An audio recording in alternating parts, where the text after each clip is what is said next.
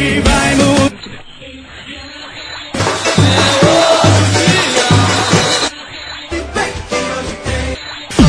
Hoje, hoje tem! Saudações, galera. Hoje tem Clássico das Emoções. Hoje tem Santa Cruz e Náutico. Uma partida que a gente vai até falar que Alcunha não merece ser Clássico das Emoções nesse momento, viu? Tá mais para clássico de outra coisa. Eu, Rafa Brasileiro, tô aqui com João de Andrade Neto. Tudo bem, João? O que é que você tá esperando para esse Rafa. clássico? Para esse clássico desse sabadão que a gente esperava que nessa altura valesse muito mais, né, meu amigo? É, é um clássico, dentre todas as alcunhas aí que você, a gente pode colocar aqui para esse clássico, é o clássico da melancolia, né?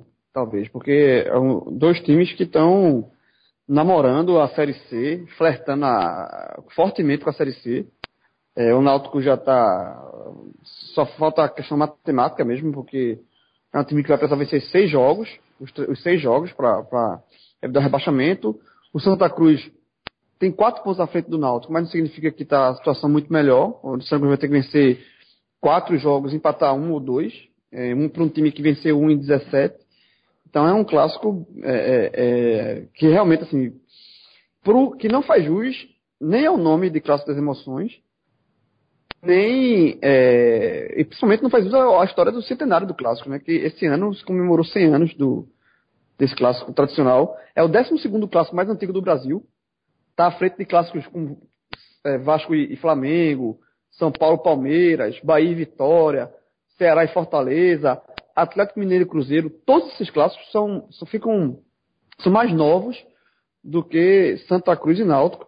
Mas os dois times não fizeram merecer um ano de festa, né? Foi um, inclusive, são, é o oitavo clássico desse, é, é, nesse ano, entre os dois, então foi um ano recheado de clássicos. Mas um clássico mais esvaziado que o outro, são, foram clássicos é, de pouquíssimo atrativo. Eu acho que nenhum chegou a, a ter 10 mil torcedores, 8 mil torcedores. São clássicos sempre, sempre muito esvaziados. E deve, deve acontecer a mesma coisa nesse sábado, porque é um jogo que, que os dois times estão é, não não estão fazendo por onde levar a torcida para o estádio. Né? Mas é um jogo que eu espero que pelo menos seja um jogo com é, um pouquinho de emoção, porque como só a vitória interessa, tanto a Santa Cruz e Náutico, a gente espera que seja um clássico bem aberto, né? Com, com chance de gol de lado a lado, então bem, bem é um, um clássico que assim que os dois times vão ter que se arriscar, diferentemente do que foi, por exemplo, no primeiro jogo do, nessa série B que foi no, na Arena Pernambuco, que foi um 0 a 0 é, irri- irritante, de uma, de uma mediocridade absurda, foi um jogo muito ruim no primeiro turno. E, e nesse de, de- desse sábado, eu, eu, eu espero que seja um, um jogo pelo menos mais animado. Fazendo um pouquinho a cunha da questão do classe das emoções, pelo menos nesse sentido aí. Porque são dois times que vão ter que partir para cima e, e vão ter que jogar abertos. Vamos ver como é que eles vão vão, vamos ver se vai ser isso mesmo. É, eu concordo com você. Não tem, não tem pra onde fugir. Não tem como ser um jogo diferente disso que você está falando, não. Um jogo aberto, que as equipes vão pra cima um do outro, porque, como você falou, é a chance de se manter vivo. A gente tem que lembrar uma coisa. É, Santa Cruz, o Santa Cruz está a, iniciou a rodada a seis pontos para sair do Z4 e o Náutico está a oito. A Perdão, 10. A 8 não, a 10, perdão. Ou seja, é uma situação muito complicada do Náutico.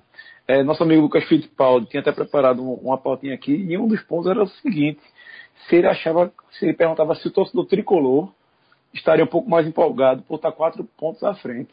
Eu acho que nesse momento não tem ninguém empolgado. Tá todo mundo é apreensivo e isso, isso também não deixa o torcedor do Santa mais motivado para essa partida não, porque a, a situação é tão calamitosa nesse momento que não tem nem como você enxergar um lado positivo para levar o torcedor para essa partida. Como você falou, é um clássico mesmo da melancolia, um clássico deprimente e a única motivação que aí sendo, podia ser qualquer outro jogo, podia ser Santa Cruz e, sei lá, ABC. A motivação era a seguinte, meu amigo. Era seguir, é seguir vivendo a competição. Porque é o clássico também do matar ou morrer, né? É, e, e é muito curioso, Rafa. Oi, é, é, é rapidinho, só, só- é, é bem curioso, assim, porque muita gente está dizendo assim, que quem perdeu o clássico tá, tá eliminado. E aí muitos tricolores vieram contestar, e com razão, que o Náutico o Náutico está a quatro pontos do Santa, então assim, se você se liga essa lógica, o Náutico já está morto, né? Porque se o Santa perder, tá, ele, o 60 está colocando aqui que o Santa perder, não tem mais chances, é, o Náutico já não tem mais chance há muito tempo, porque se o Náutico, mesmo que o Náutico vença, o Náutico fica atrás do Santa. Mas o Náutico se apega, assim, é um fio de esperança muito difícil que aconteça, mas é, o Náutico se apega à questão de vencer todos os jogos. Então assim, se o Náutico é, ele vence todos os jogos, ele chega a 46 pontos. E é por isso que uma, um, qualquer um, um, empate que seja, realmente aí mata qualquer chance matemática do Náutico, porque o Náutico não vai chegar mais a 46, chegaria no máximo a 44, que é um número insuficiente. Então, assim, é, a questão do, do Náutico é, é, é por conta disso.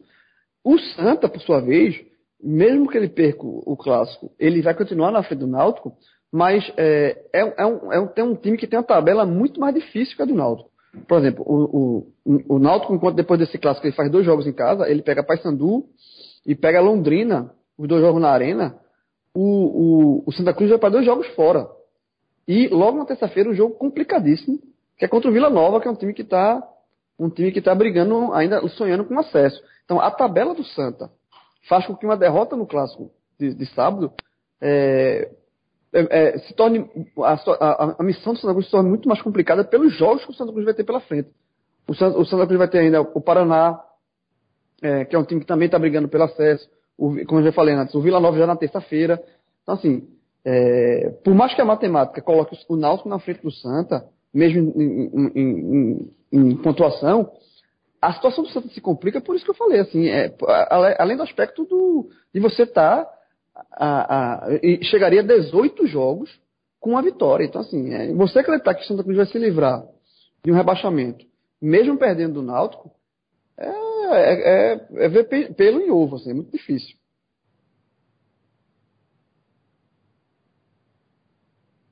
Bom, João, é, você falou aí de, de chances, assim, para o Santa Cruz, essa, essa, essa essa sequência, como você falou, além de ser complicada, o que mais complica para mim, na minha opinião, são esses dois jogos fora.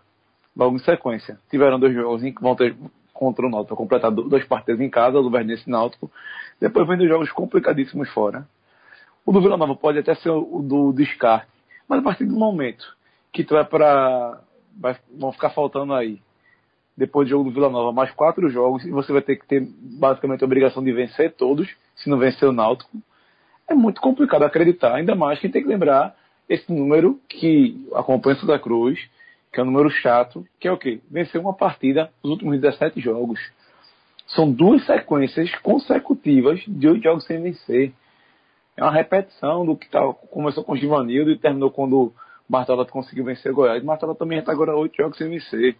A culpa é de Martelotti, não, tem uma parcela de culpa, talvez, mais mínima perto do que aconteceu durante o ano inteiro. E aí, João, tem que lembrar aquela matéria que nosso companheiro lá de, de Super Esporte do Diário de Pernambuco, Marcelo Tito, fez, que foi o levantamento do ano. Em sete clássicos, as duas equipes usaram 60 jogadores, são seis técnicos. Assim, é um número absurdo. Um clássico desse, do, desse sábado, esse número de personagens envolvidos vai passar de 70 ou seja, é um número bizarro, mostra a total falta de, de planejamento das duas equipes. O Náutico praticamente montou aí dois elencos, é, que Dado foi demitido, o Milton Cruz chegou não conseguiu trazer jogador, mas Beto Campos quando chegou indicou vários. É, é teve Valdemar no meio, né? Também teve Valdemar no meio ainda, enfim. Foi uma infinidade de O Santa Cruz só contratou jogador que estava em baixa, depois trocou técnico, começa a Série B só trazendo jogador achando que, eles iam resolver a, a, situação e parecia que não resolver quando chegou nomes como Bruno Paulo, como Ricardo Bueno, que no final das contas não, não, não funcionaram. E o, e o número mais curioso disso tudo é que o cara que jogou todos esses clássicos foi o William Barber. O William Barber, meu amigo. Se tiver alguma dúvida em relação a esses números aí, acesse o nosso Super Esporte, que vale a pena você conferir esse levantamento. Ficou muito legal a matéria. E nesse sábado ainda vale, no final das contas, apesar dessa complicação toda, João, vale uma taça ainda, né? A taça agenda, né? Vai homenagear o jogador que vale, né? esteve presente no Hexa do Náutico, esteve presente no, no Penta de Santa Cruz. E, meu amigo, eu sinceramente é uma homenagem, mas para a Gena acho que vai ser um pouco chata a situação que os clubes estão, né? Porque a gente acredita que eles vão cair para a Série C. É, eu, eu, tenho, eu tenho, assim, eu acho que Gena, Gena como, próprio, como a própria história do clássico merecia um desfecho muito melhor. É, a turma tá até brincando que essa taça é taça William Alves, taça Joana Nias, taça Derlei, taça qualquer coisa, mas não podia ser taça, porque são dois, é, citando jogadores que passaram em dois clubes, né? Mas não podia ser taça Gena pelo tamanho de Gena e, e pelo momento dos clubes. É, e só essa taça aí, uma curiosidade dessa taça, é que é, Náutico e Santa chegam para esse jogo completamente iguais na temporada. Cada time venceu dois jogos e, e cada time empatou é, três partidas. Então, assim, são então, então é, iguais em tudo, em pontos e também número de gols marcados e gols sofridos. Cada um marcou seis gols e tomou seis gols. Então, assim, quem vencer, além da, da questão de, de respirar, seguir respirando nessa luta contra o rebaixamento, vai levar para casa esse troféu Gena aí. Fora isso, agora, se empatar, além dos times, veja que cenário melancólico. Se empatar, se houver um empate, além dos dois times morrerem praticamente abraçados, vão abraçados juntos para a Série C, é, a Taça Gena vai ser sorteada, vai ser decidida o, o destino dela no sorteio na segunda-feira na federação, porque a, o, o, último critério de como é eles estão empatados em pontos, em gols e, logicamente, em confrontos, é, o último critério de desempate que a federação adotou, que é uma taça que vai ser oferecida pela Federação Pernambucana de Futebol, é o número de cartões vermelhos. E no número de cartões vermelhos também eles estão iguais. Cada um tem uma expulsão. No primeiro clássico do ano, lá na Arena Pernambuco, é, houve uma expulsão para cada lado.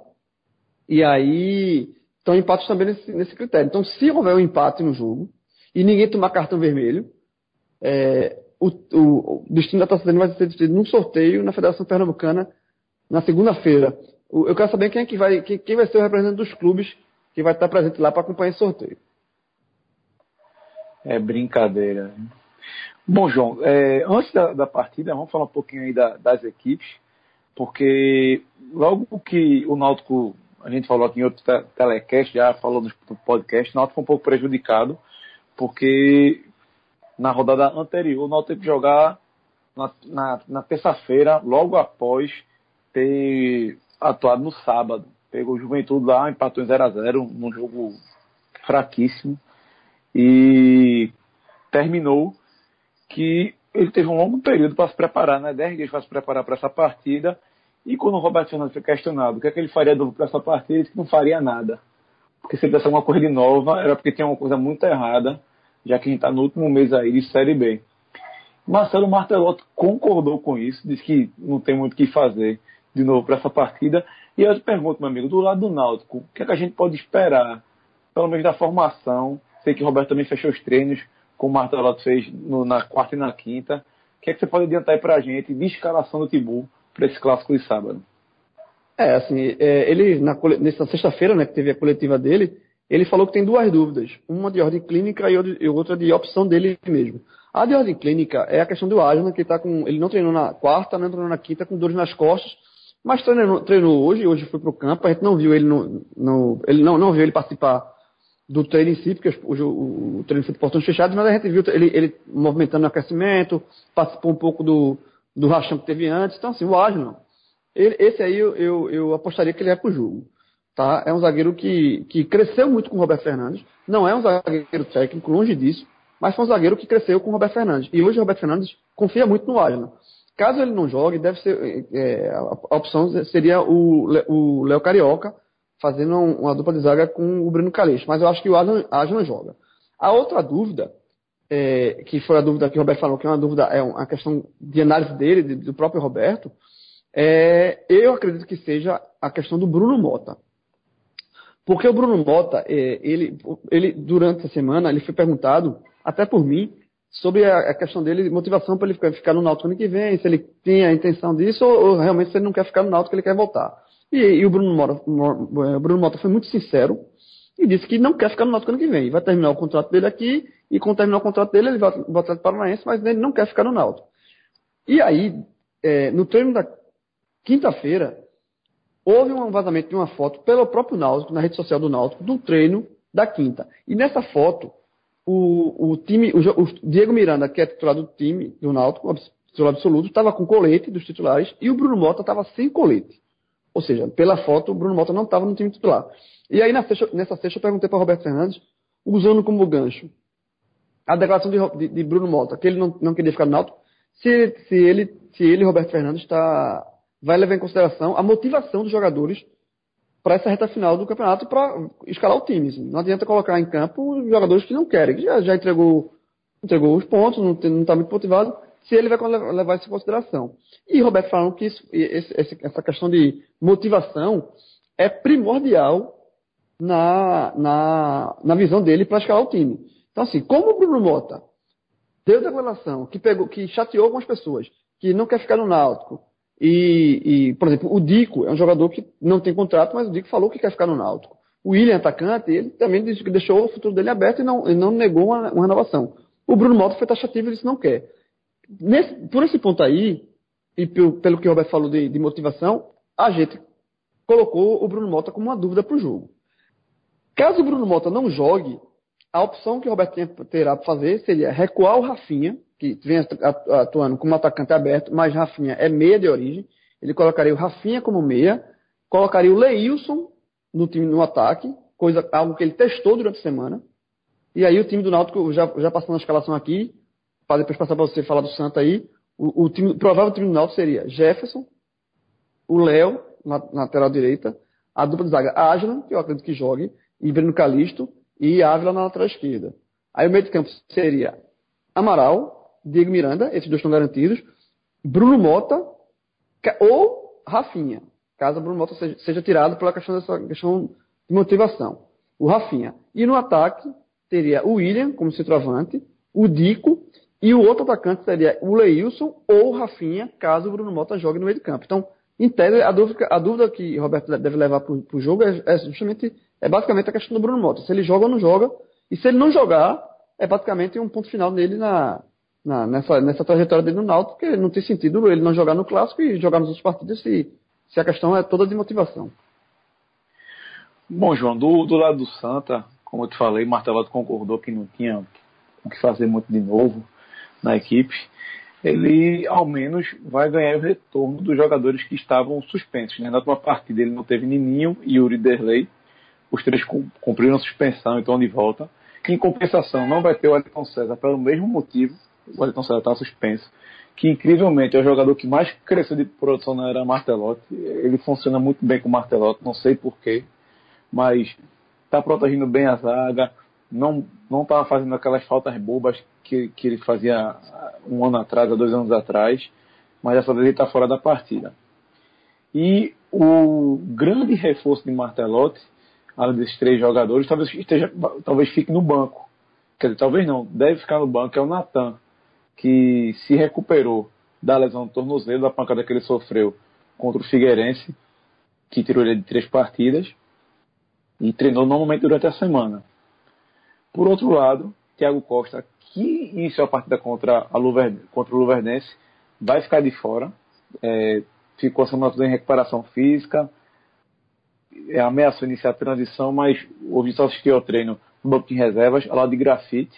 A outra vai perguntar: Grafite assistiu o treino da sexta-feira? Assistiu, companheiros. Grafite sentiu um incômodo, um, perdão, um incômodo no, no tendão de Aquiles, no calcanhar e botou um equipamentozinho lá para fazer o tratamento para estar tá apto para a partida. Martelotti disse que ele vai estar tá pronto para o jogo. Eu só, só, fico um pouco cético porque assim tudo que às vezes minimizam demais no Arruda termina dando alguma zebra mais na frente. Ao que parece, para o que o Martelotti falou, não há zebra. Martelotti revelou que é um problema crônico de grafite e eu, sinceramente, nunca soube disso, nem como jornalista, nem como torcedor, que ele esse problema crônico no tendão de Aquiles, mas segue o jogo. E para o, para o discurso do Martelotti, não deve ter nenhuma grande mudança na equipe mesmo.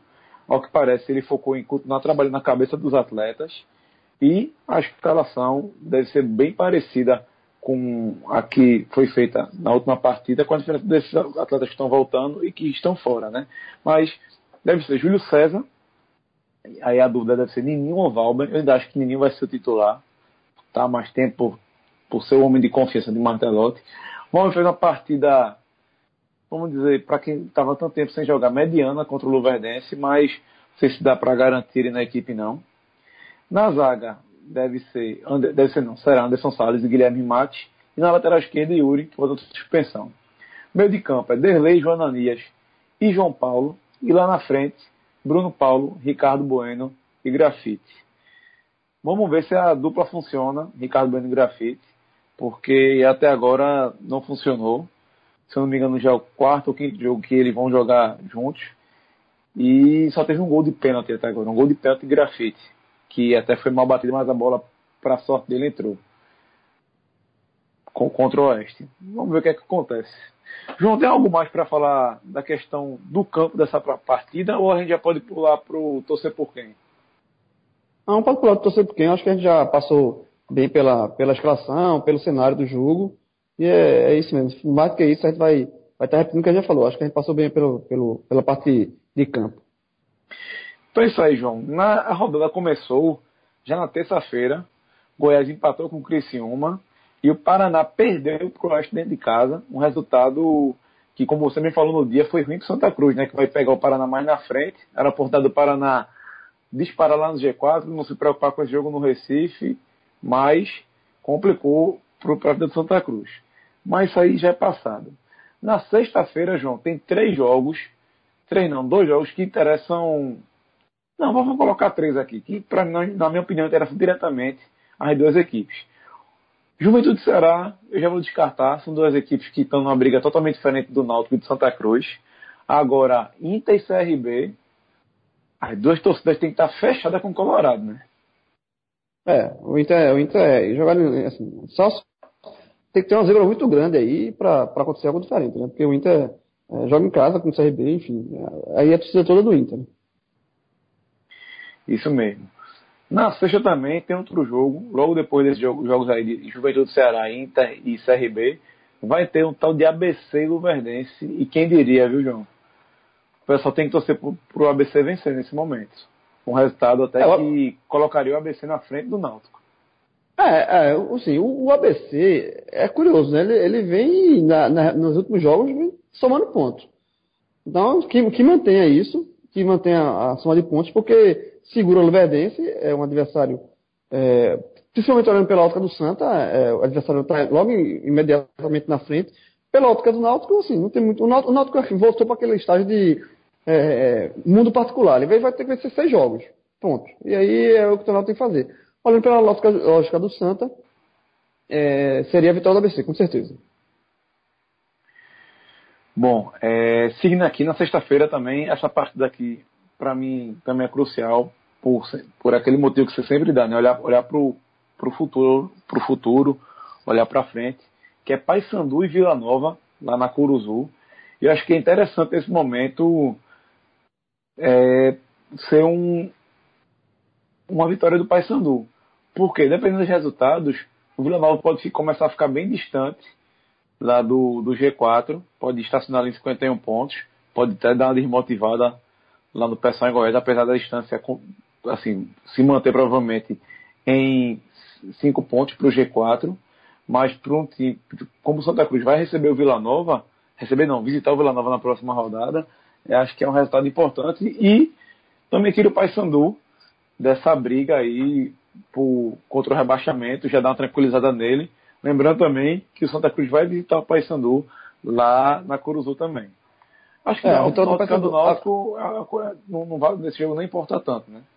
É, assim, pela, pela, nos dois casos aí é mais para futuro. O, o, o Paysandu, a vitória do Paysandu é boa para os dois, para o Náutico e para Santa. Para o Santa é isso que você falou. Seria muito melhor, por exemplo, se o, o Paraná tivesse vencido o, o, o, jogo dele contra o Oeste. Porque assim, o, o, Vila Nova ainda, se o Paraná tivesse vencido e o Vila Nova tivesse perder para o Paysandu, o, o, Vila Nova ia ficar muito para trás, ia ficar muito desmotivado contra o Santa. Agora, mesmo perdendo, digamos assim, perdendo o ele ainda não vai morto contra o Santa. Mas ele vai pressionado. Então, a vitória do Paysandu é boa para o Santa por conta do Vila Nova, que é o próximo jogo dele. Ele, coloca uma, uma, carga de pressão para o Vila Nova muito grande. E isso pode atrapalhar o time goiano. E para o lado do Náutico, é, é bom porque uma, aquela, tem aquela lógica que a gente falou, que o Náutico só tem vencer, o, o Náutico que fazer é vencer seis jogos. E depois do, do, clássico, o próximo jogo do Náutico é contra o Paysandu, na, na Arena de Pernambuco. E aí o Paysandu já livre do rebaixamento, o Paysandu vem, talvez venha, o jogo já, já na terça-feira, talvez o Paysandu venha para cá jogar banho-maria, sabe? Assim, não vai ser um adversário é, sem, ter, sem ter muito motivo para correr. E aí o Náutico pode, pode ter aproveito disso e engatar uma, uma vitória em cima do Paysandu. Então, assim, de todo, de todo modo, uma vitória, uma vitória do Paysandu seria muito boa para Náutico e para Santa. Bom, já que no sábado, João, é, para mim, fora, no sábado terão quatro jogos. É, apenas Figueirense e Brasil Pelotas começam um pouquinho mais cedo. Um pouquinho mais cedo não. É, um pouquinho mais cedo, 16h30, lá do, de Santa Catarina, hora de Brasília, no caso que é Figueirense e Brasil de Pelotas. E eu tô bem curioso, João. Esse jogo, o que, que tu acha? É, um empatezinho é, é o melhor para os dois times pernambucanos ou deixar alguém que escapar no final das contas é, é seria mais importante? É, já, o, o, o Paysandu... Os dois têm 39, né?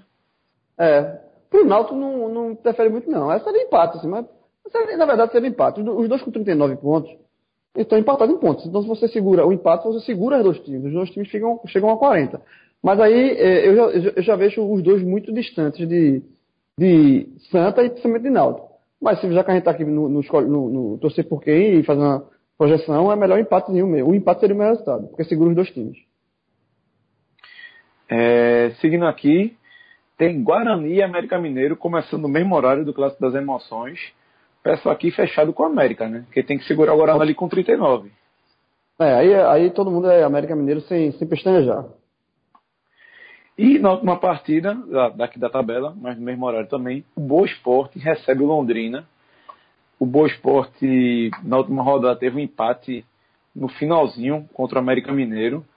Se tivesse perdido aquela partida, estava em situação mais complicada, mas torcedor do Santa Cruz do Náutico tem que torcer para Londrina, que é um time que já disparou, não vai mais ser rebaixado, já está na marola. É, torcer para que eles ainda estejam motivados para conseguir essa, buscar esses três pontos lá em Varginha. Totalmente, mesmo, é raciocínio esse mesmo. Você, você tem, tem um time mais próximo, você tem esse time mais próximo tropeçar e, e ficar ali na zona, na zona da confusão, né? Como diria Luxemburgo. Isso. É, João, é, vamos acabando aqui nosso, torcer, nosso Hoje Tem Torcer Por Quem. E eu queria dedicar esse programa, meu amigo. Porque, infelizmente, enquanto a gente gravava, é, a gente, eu recebi, assim, todos nós, pernambucanos, recebemos uma péssima notícia é, senhor Luiz Cavalcante, o grande, para mim, o maior comentarista que eu acompanho sobre o Pernambucano, que já estava muito mal, estava hospitalizado, faleceu. É, e, e, assim, eu acho que para você, como foi para mim, foi um, um, professor de comentário, uma coisa que a gente já faz aqui hoje no podcast. E esse programa está tá dedicado aí para ele, que foi um cara que escutei demais na minha infância, na minha adolescência, e fosse para a família do, do grande comentarista, homem da palavra balizada. Exatamente, um abraço. Eu nem sabia, confesso que eu peguei, fui pego de surpresa com essa notícia. Não, foi justamente enquanto a gente estava gravando aqui que saiu essa notícia, por isso a dedicação é. até ele pegando surpresa também. É, eu fiquei de surpresa porque o Luiz Cavalcante, sem dúvida nenhuma, foi um dos maiores comentaristas do, daqui do futebol pernambucano, do futebol brasileiro também, do futebol nordestino.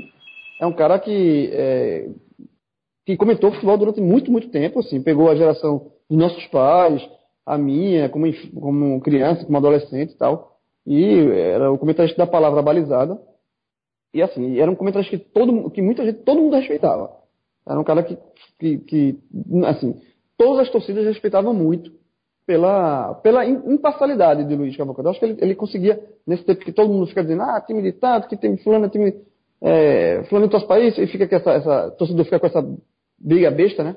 De, de, de, saber qual é o time que fulaninho torce, porque tá comentando, é, torcendo, não tá. Com o Luiz Cavalcante, que eu lembre, nunca teve isso. Tá? Eu acho que Luiz Cavalcante, ele nunca, nunca teve essa pecha, não. Acho que era um, era um cara que passava muito respeito nos comentários deles, e era um comentário realmente, como o próprio Alcunha diz, era o comentário da palavra balizada. Então, um abraço para a família de Luiz Cavalcante e, e e é isso aí, uma homenagem para ele. E esse programa está muito bem dedicado para ele, que, come, que comentou tantos e tantos clássicos das emoções, numa situação bem melhor do que essa, né? Desse clássico de sábado. Com certeza, João, com certeza. Então é isso aí, galera. A gente se vê nos próximos programas do 45 Minutos. Um forte abraço. Até a próxima.